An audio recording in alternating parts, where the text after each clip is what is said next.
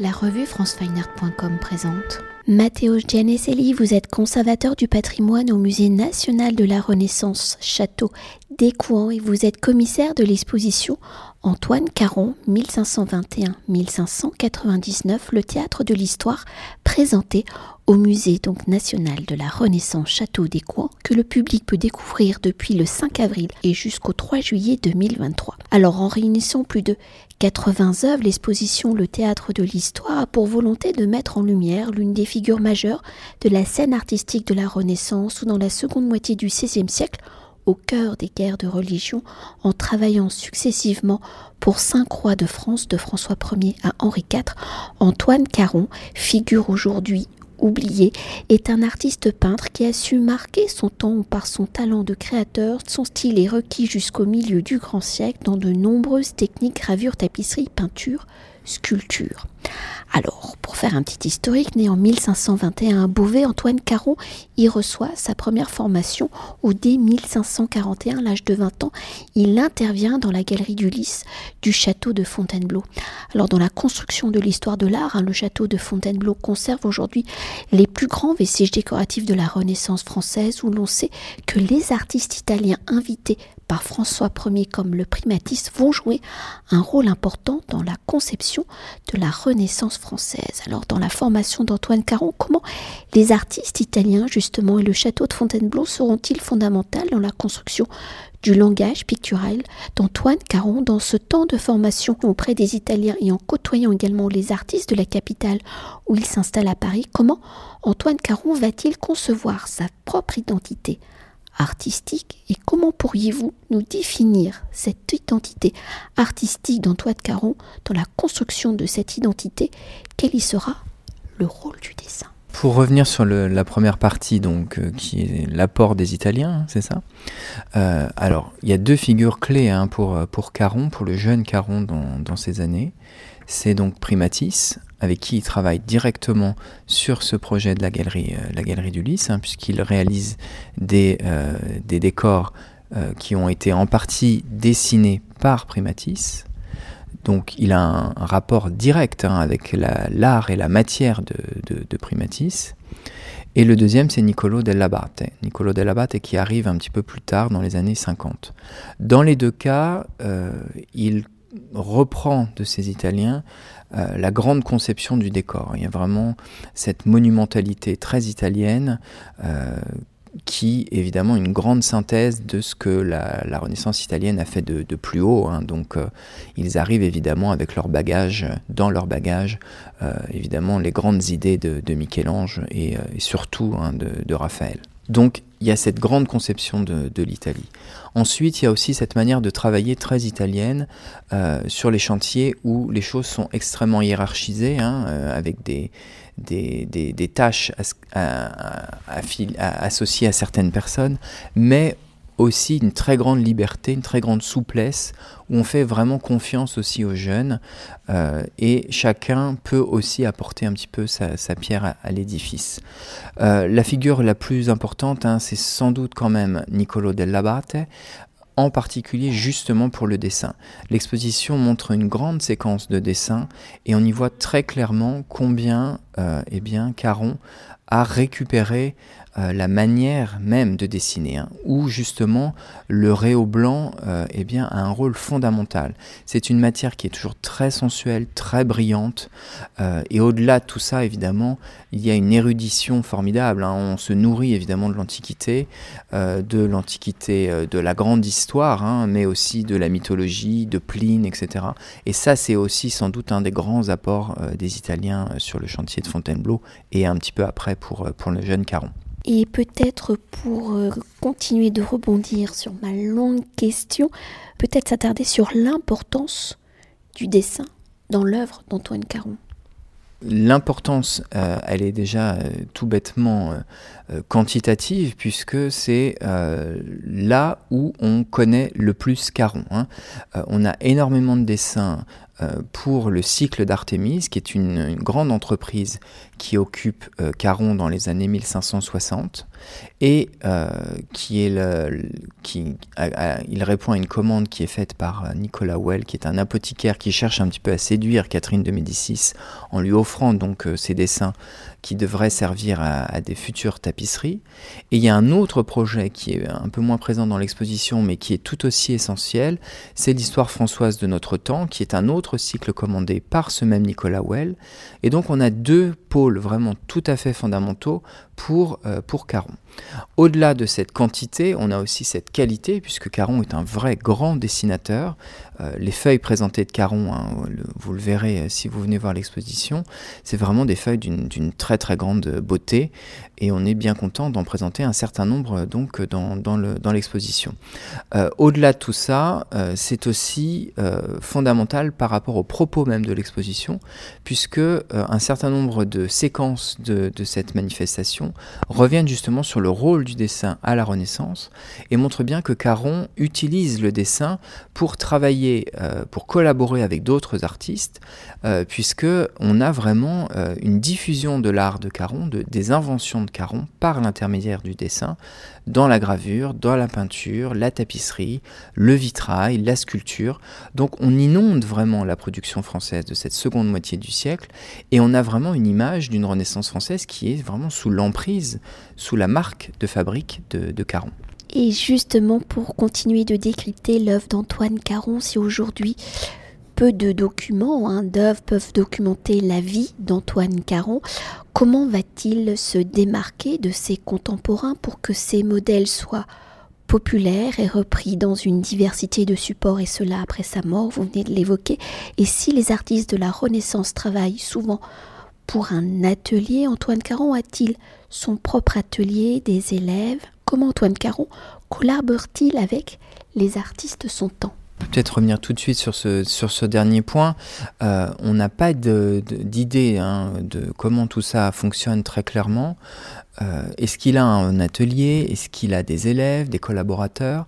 Est-ce qu'il fait appel justement à un certain nombre d'assistants pour des périodes de grande activité? On imagine peut-être un peu de renfort pour euh, les grandes fêtes qui sont ordonnées par, euh, par les Valois. Et peut-être plus simplement, plus largement, il faut imaginer une communauté d'artistes qui se côtoient au quotidien, hein, qui, qui travaillent ensemble et qui vont aussi à la messe ensemble, qui vont à la taverne ensemble. Hein. Il faut vraiment penser à une vraie sociabilité de, de cette capitale française.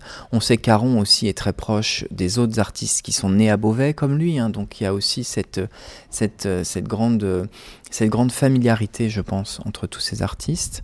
Donc tout ça n'est pas évident à, vraiment à, clarifier. Euh, pour revenir à, votre premier point, euh, Caron, donc euh, l'art de Caron, c'est vraiment un art très théâtralisé. Hein. le sous-titre de l'exposition s'appuie justement sur, cette, sur ces chorégraphies, ces mises en scène, hein, ces scénographies de l'histoire.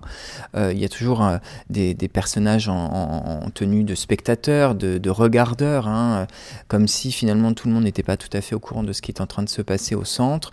Des, tribunes, hein, c'est vraiment aussi une architecture qui joue le rôle vraiment d'un petit théâtre à chaque fois.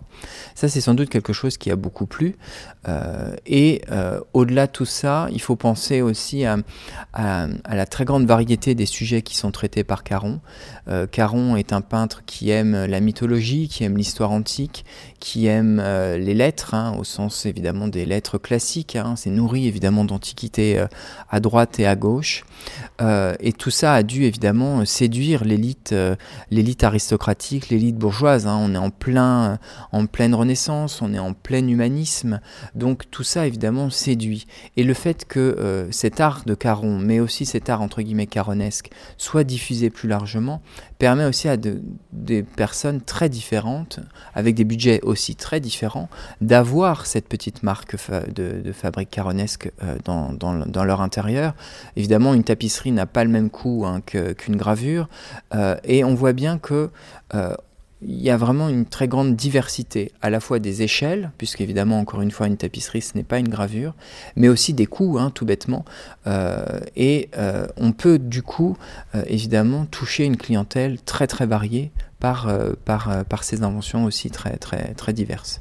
Et pour poursuivre la carrière d'Antoine Caron traversant le règne de Saint-Croix de France, de François Ier Henri IV, la commande peut-être la plus importante semble celle être donnée par Catherine de Médicis hein, pour la réalisation de huit tapisseries nommées la Tenture des Valois. Nous réalisons d'ailleurs cet entretien dans cette salle. Alors quelles sont les circonstances de cette commande? Quels sont les sujets de ces huit tapisseries? Sait-on comment, pourquoi Catherine de Médicis a-t-elle choisi Antoine Caron pour réaliser les dessins de ces futures tapisseries et de la réalisation des dessins par Antoine Caron à la finalisation du tissage? Connaît-on les différents acteurs de ces tentures des Valois? Alors, la tenture des Valois, c'est un ensemble vraiment exceptionnel, hein, donc de ces huit tapisseries, comme vous l'avez rappelé, commandées par Catherine de Médicis et dont elle fait don euh, à sa petite fille, euh, Christine de Lorraine, lorsqu'elle épouse le grand-duc de Toscane, ce qui justifie donc euh, leur présence depuis 1589 à Florence. Et l'exposition permet pour la première fois, donc depuis cette date, de les revoir ensemble, hein, côte à côte, les huit, donc ça, c'est vraiment une occasion historique pour le visiteur et évidemment pour le, pour le musée des coins. Alors, c'est une, histoire très complexe et malheureusement, euh, je ne peux pas répondre à toutes vos questions. Mais c'est aussi le, la joie de, notre discipline puisqu'il faut laisser un peu de travail pour les, suivants. donc, si, on, si on fait un point sur ce que l'on sait, Caron réalise effectivement des dessins vers 1573-1574. On a six dessins qui sont liés à ces, huit tapisseries, six dessins connus, donc il en existe sans doute peut-être deux qui restent encore euh, à, identifier et qui ne sont pas localisés. Ça, c'est la première, euh, la première chose à peu près sûre. Ces dessins représentent des, fêtes, uniquement des fêtes. Donc on est vraiment sous Charles IX et on, documente un certain nombre de, grandes fêtes qui ont eu lieu donc sous ce règne, en particulier euh, la rencontre à Bayonne, hein, qui est le summum du grand tour qu'entreprend Catherine de Médicis avec son fils Charles IX et qui marque la rencontre donc euh, euh, de ceci avec Élisabeth qui est la reine, la reine d'Espagne. Autre moment, euh, les célébrations pour la remise de la couronne de, Pologne, donc euh, en 1573. Ensuite, donc, euh, eh bien, il y a une chronologie un petit peu dilatée puisque le tissage n'a lieu qu'à la fin des années 1570. Ça, on le sait très clairement puisque on ne voit plus Charles IX sur les tapisseries, mais on voit son frère, donc Henri III, son successeur. Donc, on cherche évidemment à évoquer ce, faste hein, de, Charles IX comme un grand moment d'âge d'or que l'on cherche à ressusciter. Et entre-temps, le projet a été un peu modifié, c'est-à-dire qu'on est passé de ces célébrations, de ces grandes fêtes, à quelque chose qui est haute, c'est-à-dire que les fêtes sont passées au deuxième plan et au profit d'une grande galerie de portraits, grandeur nature, au premier plan, avec ces grandes figures euh, très très richement, très luxueusement euh, vêtues, qui sont représentées au premier plan. Et euh, donc la chronologie, vous le voyez, met en scène deux temporalités très différentes. Et tout ceci est un petit peu mouliné, hein, c'est-à-dire que euh, on est à Bruxelles, hein, c'est vraiment le, les grands ateliers de Bruxelles, en particulier celui de Willem de, de Padmaker, qui est le fournisseur de Charles Quint et de, Philippe II, donc c'est vraiment le, top niveau de la tapisserie euh, à l'époque en Europe. et donc on fait appel à cet atelier et dans cet atelier, eh il y a un certain nombre d'artistes, d'artisans qui travaillent à la réalisation de ce que l'on appelle les cartons, qui sont des, dessins à échelle hein, de ces tapisseries qui sont assez grandes. Euh, et ces, artistes artisans, cartonniers donc, eh reçoivent sans doute un certain nombre de documents graphiques, sans doute les dessins de Caron, mais aussi et surtout ces grands portraits, hein, il faut bien évidemment les, réaliser. Donc on a dû recevoir euh, de la part de la Cour de France eh bien, des gravures, des dessins, des petits portraits peints. Tout ceci est évoqué dans l'exposition au centre de la galerie euh, de, de Psyché hein, sur les lutrins, qui montre vraiment un dialogue hein, euh, entre les tapisseries et donc toute cette grande documentation qui a été reçue par, par les cartonniers. Catherine de Médicis, eh bien, on, sait que c'est sans doute elle qui commande hein, euh, ces, tapisseries, vu le luxe inouï. Hein. venez voir les, tapisseries de près. C'est vraiment tissé d'or, euh, d'or et d'argent, surbrodé d'or. Hein. donc c'est vraiment étincelant de, toutes parts. Euh, sans doute pour son hôtel à Paris, qui a été détruit. Donc on n'a pas de traces de, cet hôtel. On ne sait pas à quoi il ressemblait exactement dans son, agencement intérieur. Les tapisseries ont toutes une taille différente. Donc elles ont sans doute été créées pour un espace très précis. Hein. Les petites peut-être entre des fenêtres. Tout ça est tout à fait hypothétique. ce qui est vraiment fondamental en tout cas, c'est que Catherine de Médicis prend vraiment à rebours le contexte, puisqu'on est en pleine guerre de religion, et euh, qu'elle choisit vraiment de montrer euh, les fêtes, hein, donc un moment de, célébration, de festivité. Euh, elle choisit de se représenter, de s'auto-représenter un petit peu dans toutes euh, les tapisseries, vraiment comme figure tutélaire hein, de, ce royaume de France, où elle cherche vraiment à insuffler une image d'unité. C'est-à-dire qu'elle cherche à montrer une unité dans sa famille. Hein. On est évidemment tous au courant de, des tensions qui existent entre tous ces enfants, qui se, qui se, qui se déchirent aussi entre eux et puis évidemment aussi du contexte euh, de, des rues de, de, France, des rues de Paris, hein, qui sont évidemment mises à, mises à, mises à mal par ce, ce, ces grandes, cette grande guerre civile qui, qui, déchire la France. Et donc elle choisit vraiment de prendre tout ça à rebrousse-poil en montrant une image vraiment de, de, de, de fête, hein, d'unité et d'âge d'or, hein, qui, qui, est vraiment une sorte d'antagonisme par rapport à ce que l'on connaît de, de la France de, ces années 70. Et justement, pour continuer avec le contexte politique particulier des guerres de religion, Antoine Caron va exercer une grande partie hein, de sa carrière à partir d'en 2562 et cela jusqu'à sa mort en 1599. Alors quelles sont les commandes qu'il reçoit, les œuvres qu'il réalise, peut-être liées à ces fameuses guerres de religieux, sont-elles justement donc en lien avec les événements politiques qui se déroulent sur le territoire français, les œuvres qu'il réalise à cette époque sont-elles à dimension de propagande ou sont-elles détournées par la propagande? Alors, la tenture des Valois, c'est une image de propagande, hein, vous avez bien raison. Euh, c'est vraiment une image de propagande politique, de propagande familiale. Euh, ensuite, on a voulu faire aussi beaucoup de Caron, une sorte de visionnaire euh, de, des, guerres de religion, et en particulier de la Saint-Barthélemy, avec son, chef-d'œuvre qui est Les Massacres du Triumvirat, hein, qui est un tableau qui date de 1566, et aussi d'un des tableaux phares de l'exposition, qui est celui de, de Los Angeles, du Getty Museum, qui fait l'affiche et la couverture du, catalogue. On y voit une représentation euh, extrêmement théâtralisée de figures donc euh, dans une grande architecture euh, sous un ciel d'apocalypse, hein, vraiment avec des tons très électriques, orange, rouge. Enfin, c'est vraiment un ciel vraiment de de fin de monde. Et finalement, avec ce ciel, on s'est dit, il y a quelque chose de dramatique qui est en train de se jouer. Et en fait, c'est une représentation de Saint-Denis. Euh, Saint-Denis, c'est le, le saint par excellence de la monarchie française.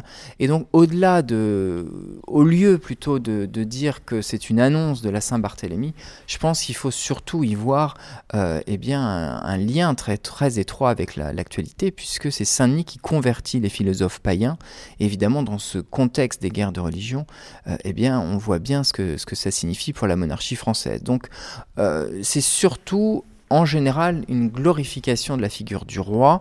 C'est la même chose pour l'Auguste et la Sibylle, hein, euh, qui représentent donc l'empereur romain Auguste visitant la Sibylle, qui lui annonce la venue du, Messie, et euh, là aussi, hein, il y a une évidente euh, allusion à, Charles IX avec les deux colonnes qui sont le symbole de, Charles IX. Et là aussi, on cherche vraiment à glorifier le, roi et au-delà hein, de la même figure de, la, de, la, figure du roi, la monarchie française, euh, tout comme institution vraiment. Hein. Donc c'est une image effectivement politique, de propagande, et vous avez raison, ça marche vraiment dans les deux sens. Et une dernière chose pour conclure notre entretien et pour mieux appréhender l'œuvre et la carrière d'Antoine Caron, son importance dans le contexte de la Renaissance, comment avez-vous construit et articulé l'exposition et comment l'œuvre d'Antoine Caron dialogue-t-elle avec l'histoire et le musée de la Renaissance, le château des Coins, qu'il accueille ici aujourd'hui L'exposition est à la fois euh, monographique, donc avec un parti pris un petit peu chronologique. Hein. La première salle revient sur euh, sa formation et elle se clôt, hein, cette exposition, sur le dernier tableau connu de Caron, hein, donc à la toute fin de sa carrière, donc vraiment autour de 1599. La grande euh, partie du, parcours se concentre sur cette question dont on a parlé précédemment de Caron fournisseur de modèles. Donc Caron qui donne des dessins pour d'autres artistes. Et donc, euh, vous le verrez, hein, c'est aussi euh, des séquences autour de cette question donc, de, de Caron fournisseur de modèles. Le lien avec Equan, il est évidemment tout à fait naturel et c'est ce qui a justifié aussi le, propos, hein, la tenue de cette exposition ici à Equan, c'est que, euh, eh bien, on est dans un décor qui est tout à fait contemporain de, de Caron. Hein. Euh, c'est le, château d'Anne de Montmorency, hein, donc euh, une des grandes figures du règne de François Ier et surtout d'Henri II. On est dans un château royal qui a accueilli à la fois Henri II et Catherine de Médicis. donc ça, c'est vraiment tout à fait, tout à fait clé pour, pour pour l'histoire du château. Et on a aussi voulu faire de, Caron euh, eh bien, un jeune artiste se formant ici même. Hein. Donc euh, certains grands historiens de l'art ont euh, présumé dans certains décors eh bien, la main de Caron qui serait donc venu intervenir directement entre Fontainebleau et le, château d'Annette, où il travaille aussi euh, comme, comme jeune artiste. Et au-delà de tout ça, euh, eh bien, le musée des Coins a cherché aussi, depuis ces, dernières années, à acheter des œuvres autour de Caron. Donc, vous verrez des tapisseries ou, des tableaux qui marquent vraiment, eh qui sont marqués encore une fois de cette influence de Caron. Donc, eh bien, on était évidemment tout à fait, euh, tout à fait légitime et tout à fait heureux pour accueillir cette manifestation en son sein. Et je dois dire qu'avoir ces tapisseries qui ont été faites pour Catherine de Médicis dans un château qui a, elle, qui a lui-même accueilli Catherine de Médicis, eh bien, d'une certaine manière, euh, la boucle est bouclée et on en est évidemment tout à fait euh, honoré. Merci beaucoup. Je vous en prie, merci à vous. On vous attend donc nombreux. je vous rappelle les dates. Hein. Vous êtes accueillis les tous les jours de la semaine, sauf le mardi, jusqu'au 3 juillet 2023. Euh, Cet entretien a été réalisé par franceweiner.com.